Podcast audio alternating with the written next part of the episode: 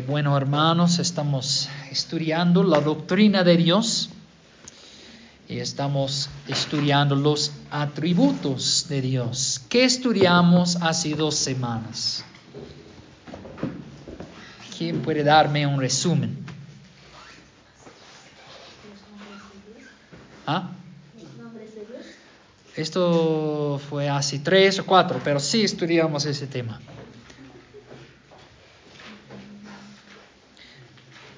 Estudiamos los atributos que...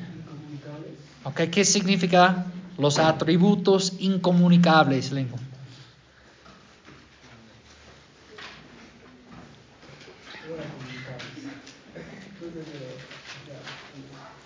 Hemos dicho que hay atributos incomunicables y comunicables. ¿Cuál es la diferencia entre esos dos?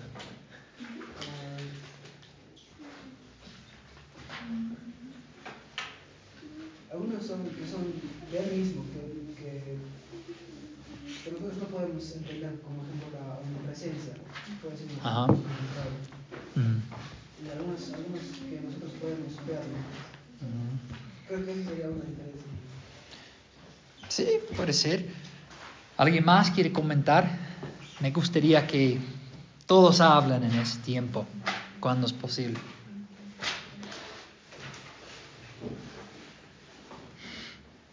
Que generalmente los atributos de Dios son sus características, sus calidades. ¿Quién es Él? Las descripciones de quién es Él. Y los atributo- atributos incomunicables son las características que los humanos no comparten con Dios. Por ejemplo, Él es omnipresente, como, el hermano dijo.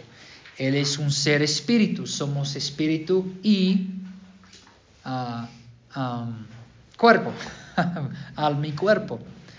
Entonces, no compartimos estas calidades, o estos atributos con Dios. No conocemos todo, no estamos en todas las partes, no somos eternos. Entonces los atributos comunicables, ellos son qué? Lo que las, los re- nosotros, Dios es amor y nosotros tenemos amor. Exacto, sí. Sí, comparte. ¿Ah? La justicia de Dios es, Dios es justo y nosotros también practicamos. Ajá. Ya, entonces Dios comparte estos, um, estos atributos con nosotros. Esas son las características que Dios elige compartir con el hombre. Reflejamos a Dios de estas maneras porque estamos hechos a su imagen. Y como la hermana nos dijo, como el amor, la justicia, la misericordia, entonces tenemos estas calidades como Él, la ira, hay varias, ¿no? Podemos mostrar a otros gracia. Incluso en los atributos que Dios comparte con nosotros, la forma en que Él es amor no es la misma en que nosotros podemos amar. Entonces, aunque podemos reflejar a Dios, porque podemos amar, su amor es perfecto, ¿no? Su amor es incondicional. Pero nosotros no es así. Amamos un día, el otro día no queremos amar a la misma persona porque nos sentimos ofendidos o algo. Entonces el punto es, Dios es perfecto en amor. Su justicia es perfecta. Nosotros no. También, hermanos, um, estas calidades son parte de su ser, es parte de su esencia. Como hemos visto, Dios es justicia, Dios es ira, Dios es amor. No, simple, no simplemente es que Él tiene o posee estas cosas. Nosotros sí poseamos, poseemos estas cosas.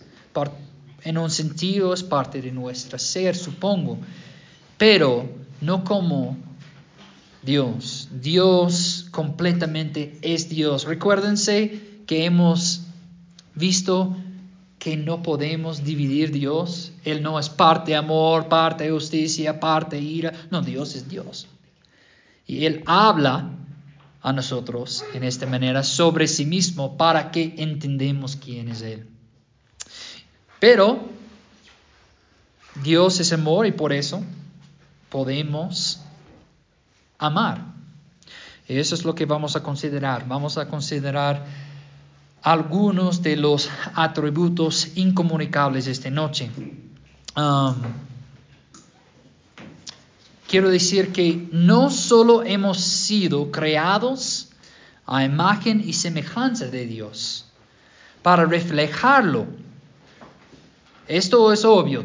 Cada ser humano refleja, no, uh, refleje, o no refleja a Dios.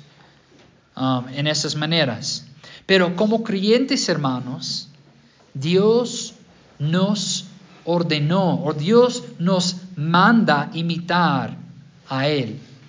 Tenemos un mandato en las escrituras que como creyentes tenemos que imitar a Cristo, tenemos que imitar a Dios. Entonces, si como seres humanos poseemos estas calidades, y no en, eh, no en una manera perfecta. Pero, sino también tenemos que tratar o intentar ah, reflejar a Dios o imitar a Dios porque eso es parte de ser un cristiano, es parte de ser un hijo de Dios. Escuchen a la primera carta de Pedro 1.16, perdón, 15, 15 al 16 sino que así como aquel que los llamó es santo, así también sean ustedes santos en toda su manera de vivir. Porque escrito está, sean santos porque yo soy santo. Entonces, hay diferentes sentidos de esta palabra santo. Dios es santo en el aspecto que nadie es como Él, pero también significa que Él es puro. Entonces aquí tenemos el segundo uso, o el segundo uso de esta palabra. Tenemos que ser santos, tenemos que vivir puros. ¿Por qué? Porque Dios es santo. Entonces Él está llamándonos aquí imitar a Él. Entonces es importante que entendemos quién es Él si estamos llamados a imitar a Él. También voy a leer la primera carta de Corintios 11.1. Dice, sean imitadores de mí. Este es Pablo. Sean imitadores de mí como también yo lo soy de Cristo. Entonces, tenemos que imitar a Cristo. Y Él es la imagen perfecta de quién es Dios, ¿no? Entonces, Podríamos estudiar, hermanos, podríamos estudiar y considerar todos los atributos comunicables de Dios, pero la lista sería muy larga, ¿no? Entonces hay varios aspectos de Dios y su carácter, carácter para estudiar. También si queríamos, podríamos hacer una serie completa sobre sus atributos. Hay muchos libros y cada capítulo es sobre un atributo de Dios. O algunos pastores han, han, hecho, una, han hecho series um, en sus sermones sobre sus atributos. Pero no tenemos el tiempo para hacerlo. Entonces, por eso quiero animarles que busquen un libro, busquen una serie de enseñanzas en Google o algo y estudian los atributos. ¿Por qué? Porque Dios nos mandó imitar a Cristo. Dios nos mandó imitar a Él. Entonces, este um, tema es bien importante también hemos visto en el sermón de hoy que la razón por la cual David podía confiar en su Dios es porque conocía a su Dios, conocía su carácter, carácter. Entonces vamos a estudiar algunos, solo algunos. Primero vamos a considerar la bondad de Dios, la bondad de Dios. Yo usaba el libro de Wayne Grudem ah, para mi estudio sobre esos atributos y él tiene buenas definiciones de los atributos de Dios, entonces voy a usar sus, um, voy a usar sus ah, definiciones de esas palabras. Entonces Wayne Gruden dice, la bondad de Dios quiere decir que Dios es la norma suprema del bien. La bondad de Dios quiere decir que Dios es la norma suprema del bien y que todo lo que Dios es y hace es digno de aprobación. Eso es lo que dice Wayne sobre la bondad de Dios. Otras palabras, podemos decir Dios es bueno, ¿no? Lucas 18, 19 dice, Jesús le respondió, ¿por qué me llamas bueno? Nadie es bueno, sino solo uno, Dios. Él es el único bueno. Entonces, como Wayne ha dicho, Él es el estándar de lo que es bueno. Porque nadie más es bueno. También Salmo 105, Salmo 105 dice, porque el Señor es bueno todos en el mundo, bueno, no todos, los ateos y otros no dicen que Dios es bueno, pero la mayoría de las personas religiosas o que son religiosas por su cultura o su familia dicen que Dios es bueno, ¿no? ¿Quién no va a decir Dios es bueno? ¿Quién va a decir Dios es malo? Pero hermanos, es importante que entendamos lo que dijo Wayne Grudem. Él, Dios, Dios, Él es la norma de lo que es bueno. Él es la norma o el estándar de lo que es bueno. Esto es bien importante y bien fundamental para nuestra fe. Entonces, la pregunta, ¿qué es lo bueno? Todo lo que dice, er, todo lo que Dios dice es bueno, hermanos. Si quieres saber lo que es bueno, tienes que ver lo que Dios ha dicho. ¿Por qué? Porque simplemente Dios es quien es. Dios es el único bueno. Él es bueno en sí mismo. Y muchas personas, por ciertos motivos o porque tienen diferentes preguntas, no, no, no están seguros si Dios es bueno o no. Pero Dios y su palabra, su carácter, es lo que es bueno, es nuestro estándar, hermanos. Todo lo que Él es es bueno, todo lo que Él dice es bueno, todo lo que hace es bueno. Entonces, si quieres saber lo que es bueno, mira a Dios, mira a su palabra. Él es el estándar de lo que es bueno. Primero ah, vamos a leer algunos versículos sobre la idea que todo lo que hace es bueno. Porque hay muchas personas que hacen. Ellos miren a este mundo y ellos pueden ver sufrimiento, guerras, hambre, ven muchas cosas y dicen, si Dios es bueno, ¿por qué permite que esas cosas pasen? Entonces es importante que entendemos que estamos fijados en el hecho que Dios es bueno para que no dudamos o para que podemos ayudar a otros que dudan.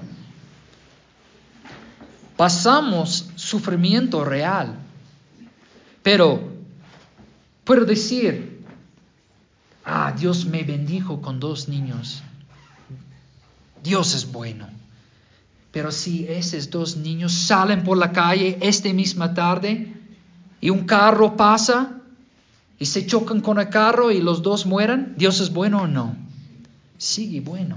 En este momento es importante que yo como padre, yo como un cristiano entiendo que Dios es bueno. Porque lo malo va a pasar en nuestras vidas. Y cuando llegamos a tiempos tan difíciles como esto, vamos a dudar, vamos a cuestionar, vamos a sentir mal o triste. Y esas preguntas van a ver en, al mente. Entonces es bien importante que entendamos, Dios es bueno, Dios es bueno. No importa lo que pasa, sigue bueno. Entonces Génesis 1.31 dice, Dios vio todo lo que había hecho y era bueno en gran manera.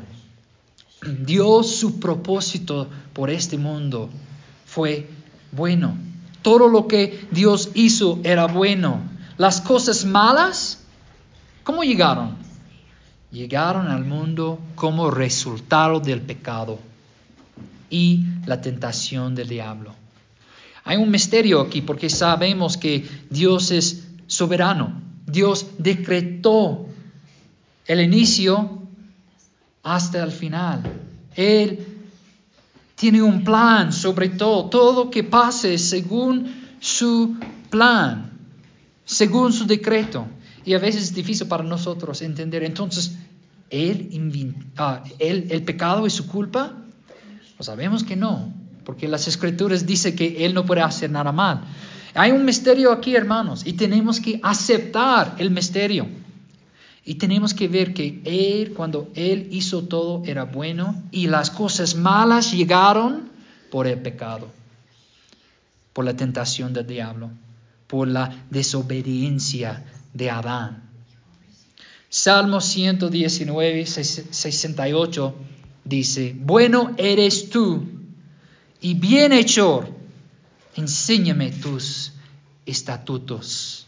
No mal hechor, bien hechor. Significa lo que hace Dios, todo lo que hace es bueno. Salmo 92, 15 dice, para anunciar cuán recto es el Señor, cuán recto. Él es mi roca y que en Él no hay injusticia. No hay mal en Él, no hay pecado en Él. Él es perfecto, no hay injusticia en Él. Entonces, hermanos, antes de que seguimos a otro atributo, quiero preguntarles, ¿de qué manera o de qué maneras podemos imitar la bondad de Dios? Algunas aplicaciones sencillas.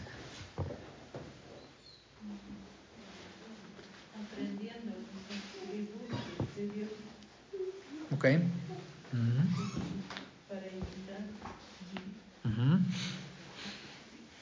Pero específicamente su bondad, que Él es bueno. Si Dios nos mandó imitar a Él, um, si Dios nos mandó imitar a Él, tenemos que imitar su bondad. Entonces tenemos que vivir en una manera buena. Entonces, ¿cómo podemos imitar este atributo? ¿Cómo podemos ser buenos? Yo pensé que nadie es bueno, hermano. ¿Es calvinista o no? Sí, podemos ser buenos en Cristo, ¿no? Justo eso, ¿no? O sea, lo único, lo único bueno que, lo más bueno que podemos hacer es imitar a Cristo, a conformarnos a Cristo más y escuchar su voz, ¿no?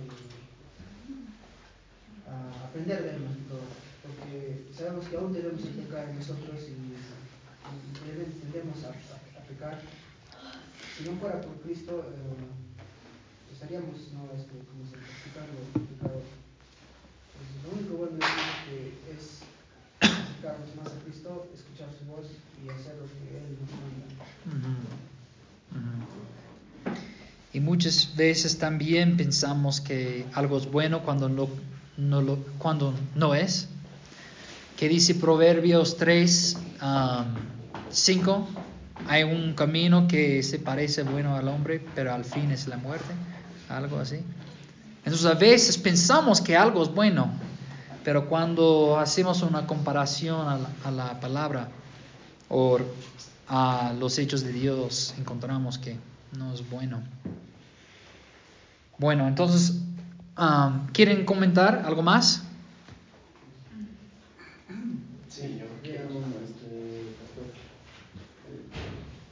cuando decimos de que si estamos, eh, queremos imitar a Cristo, Ajá. Bueno, nosotros eh, tratamos de imitar. Eh, yo, por decir, me solidarizo con mi, con mi vecino, con mi hermano, de repente, con algo ¿no? que necesita. Ajá. La bondad. ¿Ya? Sí. Es una manera, sí.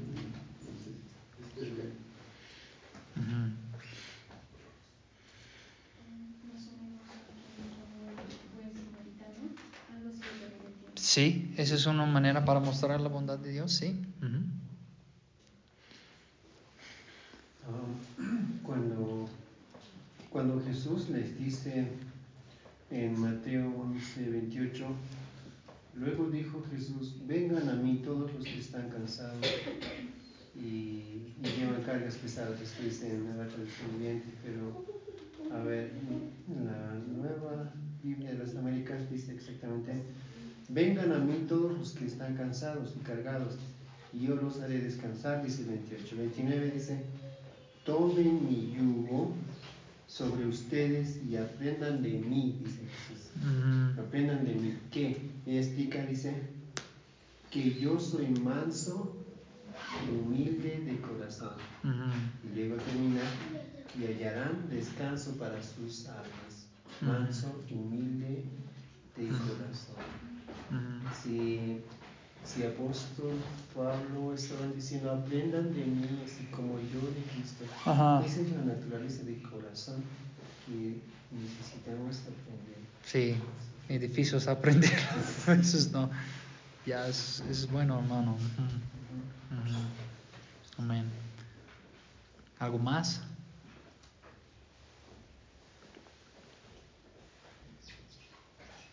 Ok, voy a leer Gálatas. O Galatas. ¿Cuál es? Gálatas. ah, 6.10. Es una exhortación a ustedes. Así que entonces hagamos bien a todos según tengamos oportunidad y especialmente a los de la familia de la fe. Entonces tenemos que hacer el bien o el bueno a todos, pero especialmente aquí en la familia de Dios, en la iglesia, ¿no? Ok, andamos adelante. Amor, vamos a considerar el amor de Dios. Por supuesto tenemos que estudiar, considerar este ah, atributo. ¿Por qué? Porque todos en cada parte del mundo quieren hablar del amor de Dios. Y hay mucha confusión sobre lo que es, ¿no? Um, voy a leer la primera carta de Juan 4:8. Todos ya conocen este versículo. El que no ama no conoce a Dios. Esa es una advertencia, ¿no? Pero dice, ¿por qué Dios es amor? Dios es amor. Todo Dios es amor. Sabemos que su misericordia es amoroso, amorosa. Su justicia es amorosa. Todos sus atributos son amorosos. Entonces, eso es otro ejemplo de- del hecho que no podemos dividir a Dios. Su amor es su justicia, su justicia es su amor, su gracia es amoroso. Entonces, todo su ser es amoroso, hermanos. Pero ¿cómo podemos describir el amor de Dios? Las escrituras hablan del amor del Padre. Si tienen la oportunidad, ustedes pueden leer un, libro de um, John Owen o Juan Owen. Se llama La comunión de Dios o comunión con Dios. Es un buen libro sobre ese tema de la Trinidad, pero él habla mucho sobre el amor de Dios. Él dice que cuando la Biblia habla del Padre, principalmente habla de su amor. Normalmente habla de su amor. También voy a darles la definición de Wayne Grudem otra vez. Él dice, el amor de Dios quiere decir que eternamente Dios se da a otros. El amor de Dios se da a otros o se entre- entrega a otros. La principal forma en que la Biblia habla del amor de Dios y la mayor manifestación de su amor o, del amor de Dios hacia nosotros es cuando Él entrega a su Hijo por nosotros. Cuando Dios entregó su Hijo por nosotros es la manera principal o la manera mayor o la mayor manifestación del amor del Padre. Que Él dio su propio Hijo en nuestro lugar. Entonces, hay muchos aspectos sobre el amor de Dios. Pero si vamos a construir una casa, tenemos que tener un fundamento. Si vas a considerar el fundamento del amor, el fundamento de este día de, de, del amor de Dios es este día que Él se entregó a su Hijo. Um, la primera carta de Juan también dice en 4, 9 al 10. En esto se manifestó el amor de Dios en nosotros, en que Dios ha enviado a su Hijo, un egénito, al mundo para que veamos por medio de él. En esto consiste el amor. En esto consiste el amor. No en que nosotros hayamos amado a Dios, sino en que Él nos amó a nosotros y envió a su, su Hijo como pro, propiciación por nuestros pecados. Entonces Él envió a su Hijo a este mundo para morir en nuestro lugar. Esto es la visión perfecta del amor. También en versículo 11 vemos, amados, si Dios así nos amó, amó, también nosotros debemos amarnos unos a otros. Entonces, ¿por qué necesitamos ver la conexión entre 9 al 10 con el versículo 11? Porque tenemos un ejemplo perfecto, un ejemplo perfecta de lo que es el amor y en 11 hemos recibido un mandato para amar. Entonces, ¿cómo vamos a amarnos unos a otros, hermanos? Cuando entregamos entreguemos. Cuando entreguemos a, a nosotros, a nosotros mismos unos a otros. Cuando yo estoy listo para dar mi vida por mis hermanos, en este momento estoy listo para amar como Jesús me amó. Eso es el amor verdadero. Es más que me siento feliz estar con mis hermanos. Es más que, uh, ya, es más que tener un sentimiento bueno estar con los hermanos. Es más que tener una buena comunión entre nosotros, una buena conversación. Esto es, esa es parte. Pero el amor verdadero entre la iglesia, entre los hermanos, es cuando. Es cuando yo estoy listo para dar mi vida por otros. En varios aspectos podemos hacerlo, ¿no? Entonces, hermanos, ¿cómo podemos amar a Dios y a los demás y a nuestro prójimo y a los hermanos en la iglesia? Ya sabemos que cuando estamos listos para dar nuestras vidas por nuestros hermanos o por nuestros prójimos, pero quiero escuchar algunos ejemplos en cómo podemos hacerlo uh, prácticamente cómo, cómo podemos entregar nosotros mismos por otros.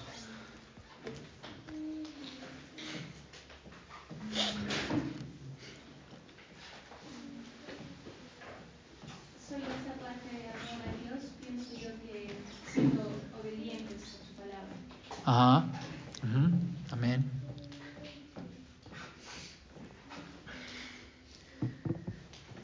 Pero tienes que sacrificarte para hacerlo, ¿no? Para ser obediente a Dios, tienes que entregar toda su vida a Él. Porque obedecer a Dios es difícil hacerlo todo el día. Tienes que negar a ti mismo todo el día. Entonces, en este aspecto también estamos dando a nosotros mismos, nosotros mismos a Dios.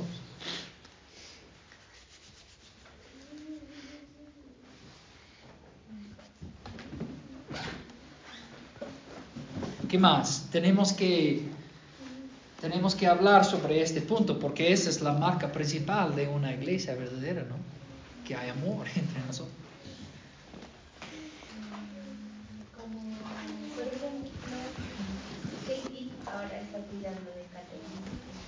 ¿Ya? ¿Ya? Es un buen ejemplo. Lo mismo también con de muchas personas, tal vez ayudarnos entre nosotros o Ujú. cualquier necesidad que tengamos, Mm, ayudarnos entre nosotros como la iglesia primitiva decía que tenían las cosas, todas las cosas en común, pero tal vez no va a ser así, pero de alguna u otra manera ay- ayudarnos ¿no? como ah, si tienen alguna necesidad, o sea, si sabemos, si sé que alguien está necesitando de, mi ayuda, tal vez económicamente no sé, entonces ayudamos. Ya. Entonces, hermana, yo, yo tengo frío. ¿Puedes, ah, presta- ¿puedes prestarme su, su chuyo, por favor? No, no estoy bromeando. No, no estoy bromeando. Pero es un buen, buen, buen, buen punto, hermano. Ujú, ujú. ¿Y qué más? Prácticamente. La lección en cuanto al amor, al amor a Dios y a nuestro prójimo, se- quizás el concepto de amar a Dios y a nuestro prójimo, en estos dos versículos a mí me parece que encierra, ¿no? Una explicación muy profunda. Dice mm, Marcos 12, Ujú, 30 y 31. Y amarás al Señor tu Dios, dice, con todo tu corazón, con toda tu alma, con toda tu mente, con toda tu fuerza. Ah, Y, a tu pro- y el segundo es amarás a tu prójimo como a ti mismo. No hay otro mandamiento mayor que este. Eso implica en todas las áreas. No solo uh, tienes frío, te presto mi chillo, sino en todas las áreas de la vida de nuestro hermano, prójimo más cercano, nuestro hermano, cuando usted mencionó, pastor, a, a los de la familia especialmente. ¿Y a qué Ah. familia? O sea, la familia languiacana estamos. Ajá, Cuando yo ajá. pienso en la familia, está hablando de la familia cristiana, la familia Dios en la que hemos formado, este, hemos empezado a formar parte, ¿no?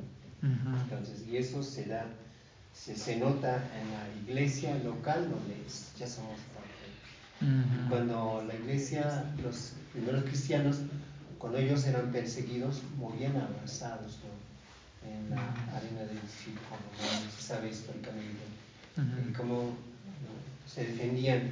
Cuando apóstol Juan habla de el que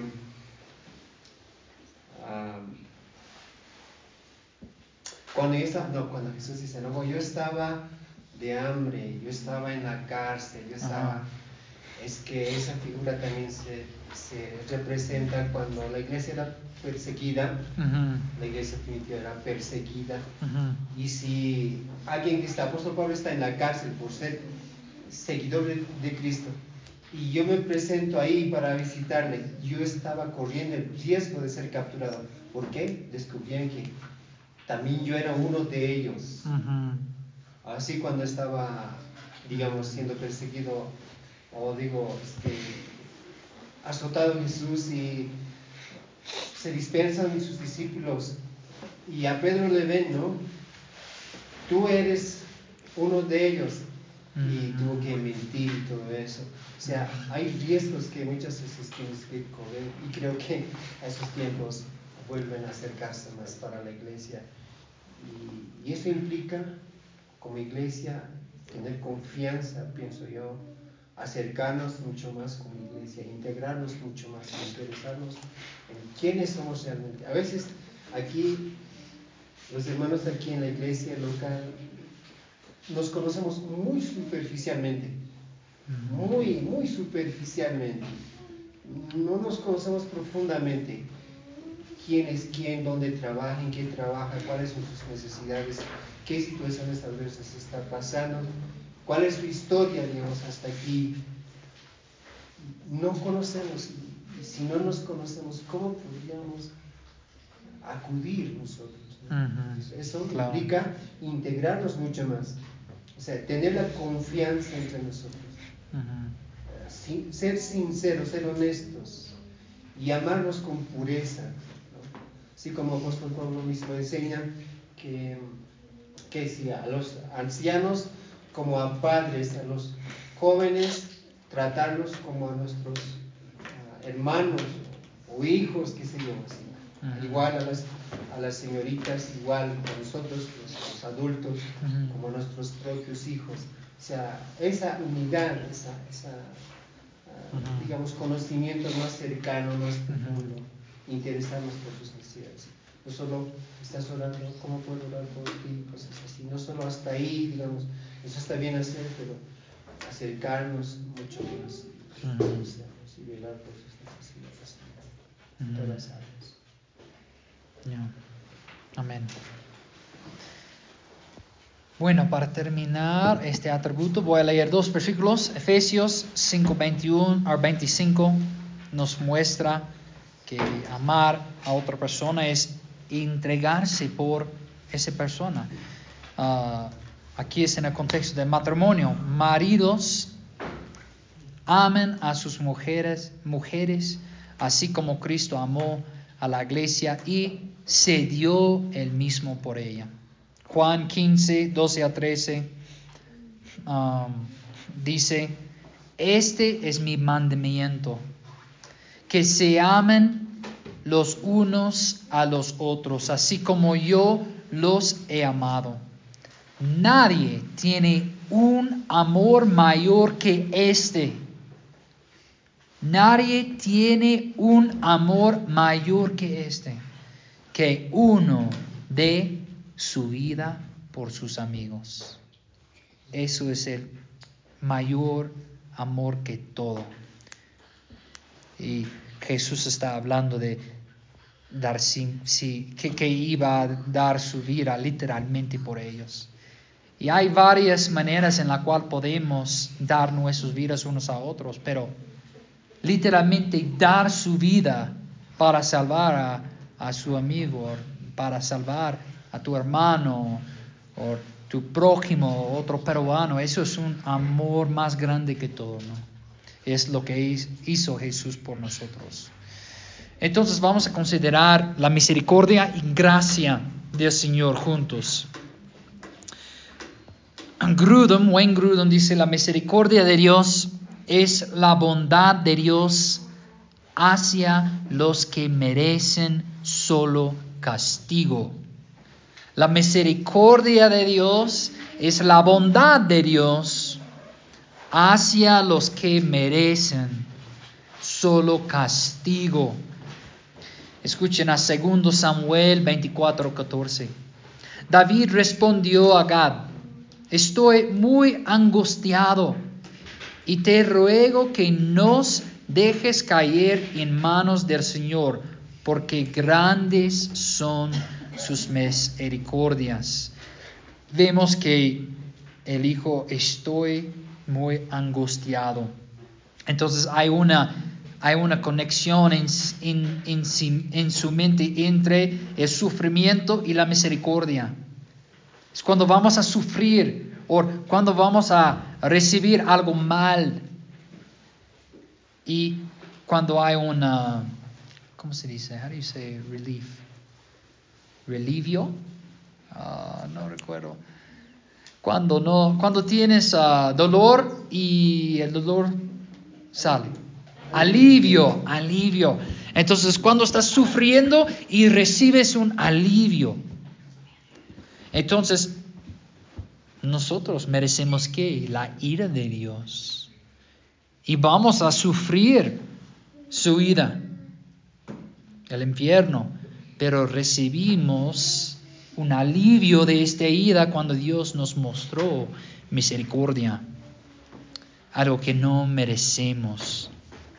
Segundo Corintios 1, 3 a 4 dice, bendito sea el Dios y Padre de nuestro Señor Jesucristo, Padre de misericordias y Dios de toda consolación. Ven la conexión aquí, consolación y misericordia. El cual nos consuela en todas nuestras tribulaciones, para que también nosotros podamos consolar a los que están en cualquier aflicción, dándoles el consuelo que con nosotros mismos somos consolado, no, consolados por Dios. Entonces ven la conexión. Hay sufrimiento, aflicción. Y la misericordia de Dios es cuando hay un consuelo, un alivio de una tribulación o algo así, ¿no? Cuando estamos sufriendo algo internamente en nuestros corazones, Dios nos da consuelo. Y Pablo está diciendo que esto es la misericordia de Dios. Entonces, ven la conexión entre de un alivio de algo y la misericordia. Y principalmente cuando, cuando uh, principalmente Grudem dice, este alivio es la misericordia de Dios porque merecemos, no merecemos este alivio, no merecemos la bondad de Dios, merecemos el invierno. Entonces, ¿de qué manera, hermanos, podemos imitar a Dios mostrando misericordia a otros? ¿En qué maneras?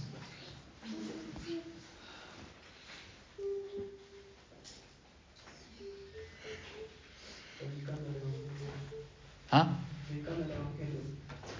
Sí, es una manera, sí. Porque no merecen el Evangelio. Es una manera espiritual. También hay maneras físicas, también reales. Perdonar. Perdonar. Ya, absolutamente. O absoluto, sí.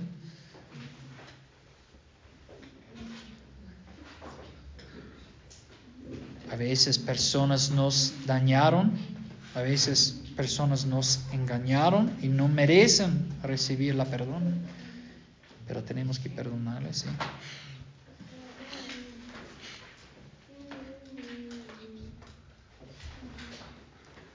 ¿Han escuchado del término que las iglesias usan, ministerios de, del misericordia? ¿O no? No usan esto en, en Perú. Es un término muy popular en los Estados Unidos. Ok, entonces cuando hay, cuando una, una iglesia tiene un ministerio, por ejemplo, algo que vamos a hacer aquí en la iglesia en una semana o dos semanas, no sé cuándo, depende del rey, pero él va a empezar una, ¿cómo se llama? Kilo de amor. Un kilo de amor. ¿Han escuchado de este ministerio? ¿No? Sí, sí, sí. Ok, entonces un kilo de amor es que vamos a tener un balde atrás o algo con un tupper y todos pueden traer un kilo de algo, un kilo de arroz, un kilo de lentejas, un kilo de azúcar y pueden dejarlo en este balde. Y la persona con necesidad en la iglesia puede abrir este uh, balde, este uh, guardia, no, ¿cómo se dice? No guardia, pero... Eh, ¿ah? Este fuente, puede abrir este fuente y sacar lo que necesita.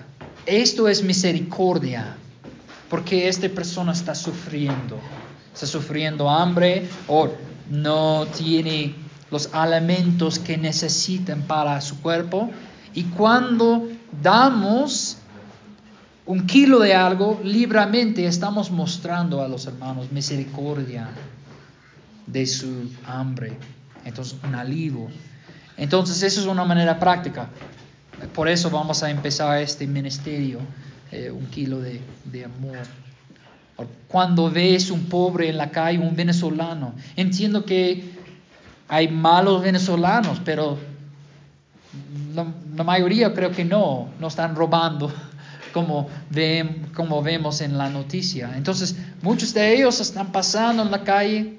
He visto varias veces venezolanos con bebés y no podían comprar pañal, no podían comprar leche por sus niños, estaban sufriendo. Y cuando ayudamos a ellos, estamos mostrándoles misericordia. Y eso es una oportunidad no solamente para alivar algo momentario, pero también para decir, amigo, ¿quieres saber la razón por la cual estoy mostrándote esta misericordia? O este, ¿Quieres saber la razón por la cual quiero ayudarte? Es porque mi Dios me perdonó. Yo no merezco nada. Y Él me perdonó de mis pecados y ahora tengo salvación. Y yo quiero mostrarte amor y bondad con este regalo, con esta comida, con este pañal, porque yo quiero que usted pueda recibir este perdón. Entonces, hay maneras, maneras prácticas en la cual podemos buscar oportunidades, mostrar a otros misericordia. Mateo 5.7 dice, bienaventurados los misericordiosos, pues ellos recibirán misericordia. Es una marca de una creyente real. Aunque a veces no tenemos nada para dar, hay que sufrir a nosotros mismos para ayudar a aquellos que en verdad están sufriendo más que nosotros. Ok, la gracia, la gracia. Wayne Grudem también dice, la gracia de Dios es la bondad de Dios hacia los que merecen solo castiga. Es similar, ¿no? Es muy similar. La misericordia es cuando ellos um, no merecen algo. Y aquí es la gracia es cuando solo merecemos algo. Entonces recibimos algo que no merecemos. Romanos 3:23 dice, por cuanto todos pecaron y no alcanzan la gloria de Dios. Entonces, ¿qué merecemos? Muerto, la ira. Romanos 11, 5 al 6 dice, y de la misma manera también ha quedado en el tiempo presente un remanente conforme a la elección de la gracia de Dios. Pero si es por gracia, ya no es base de obras. De otra manera, la gracia ya no es gracia. Y si por obras, ya no es gracia. De otra manera, la obra ya no es obra. Entonces, hermanos, la salvación no es por obras, es por gracia. Nadie merece el perdón de Dios. Nadie merece um, la salvación de Dios. Todos merecen el castigo de Dios. Y aquí vemos que la gracia de Dios fue por su elección de nosotros. No hicimos nada. Entonces cuando Dios nos muestra gracia, no es algo que merecemos, no es nada que podemos ganar o lograr en nosotros mismos. No podemos obrar para ganar el favor de Dios. No. Cuando recibimos esas cosas es puro, pura gracia. Entonces, hermanos, también tenemos que mostrar unos a otros gracia. Y finalmente vamos a considerar la justicia de Dios, o podemos decir su ira, su celo. Hay muchos atributos que se conectan, ¿no? Pero vamos a considerar la justicia. ¿Y por qué la justicia? Porque normalmente la gente solo piensa en el amor de Dios. Ellos piensan que su justicia no es, no es amorosa. Piensan que su ira no es su amor. Piensan que es al opuesto de su amor, pero no es. Si Dios no es justo, no puede ser amoroso. Entonces también Wayne Grudem dice, la justicia de Dios quiere decir que Dios siempre actúa de acuerdo con lo que es recto y él mismo es la norma de lo que es justo. La justicia de Dios quiere decir que Dios siempre actúa de acuerdo con lo que es recto y Él mismo es la norma de lo que es justo. Deuteronomio, Deuteronomio 32.4 dice, la roca, su obra es perfecta, porque todos sus caminos son justos. Dios de fidelidad y sin injusticia, justo y recto es. Es importante que entendamos este um, atributo de Dios, porque como el amor, a veces personas van a cuestionar si Dios es un Dios justo o no. Van a decir, pero esto no es justo. La castiga no es justo. Aquellos en, en la selva de Brasil nunca escucharon de Jesús. No es justo que ellos van a ir al infierno. No tuvieron oportunidad. Eso es injusto, dicen. Entonces es bien importante que entendemos, tenemos esta fundación que Dios es justo. ¿Por qué? Porque vamos a tener muchas oportunidades para cuestionarlo o para dudarlo. Isaías 45, 19 dice, búsquenme en lugar desolado. Yo, Señor, hablo justiciar y declaro lo que es recto. Él habla de lo que es justo y Él declara de lo que es recto. Si lo que Dios hace es justo y lo que Dios dice es justo, ¿dónde vamos a mirar para saber lo que es justo? Lo que es la justicia. Su palabra, su carácter y su ley. Porque su ley nos muestra lo que es moral y lo que es recto. Su palabra, su carácter y su ley. Esto es muy importante, es muy importante, porque la mayoría de nosotros tenemos una visión muy pervertida de la justicia. ¿Ok? Yo, yo ahora quiero tener una sola estudio sobre ese tema, porque mucho del tiempo pensamos que no hay justicia en el lugar o si el gobierno tiene que poner esta ley porque este es justo y eso es injusto, pero la mayoría de nosotros, si leemos la ley levítico, vamos a ver cosas que pensamos son injustos. Muchos ateos dicen que Dios es injusto cuando lean su ley. Entonces ellos tienen una visión apuesto de Dios, de lo que es justo. Y todo lo que Él dice y hace es justo, porque Él es justo. Voy a ponerles un ejemplo de nuestro mal entendimiento de lo que es justo. Si llevo a mis hijos a la heladería y compro a mi hijo un cucharo, no, una bolita, no, ¿cómo se dice? Una bolita de helado, ¿no? Si, si compro a mi hijo un cono de helado con una bolita nada más, y en este mismo momento compro a mi hija tres bolitas en su cono. ¿Qué me dirá mi hijo? ¿Qué va a decir? No, justo, papá. ¿Por qué compró a, mi hermana tres bolitas? El mío uno. Pero ¿qué piensan ustedes? ¿Es justo o injusto?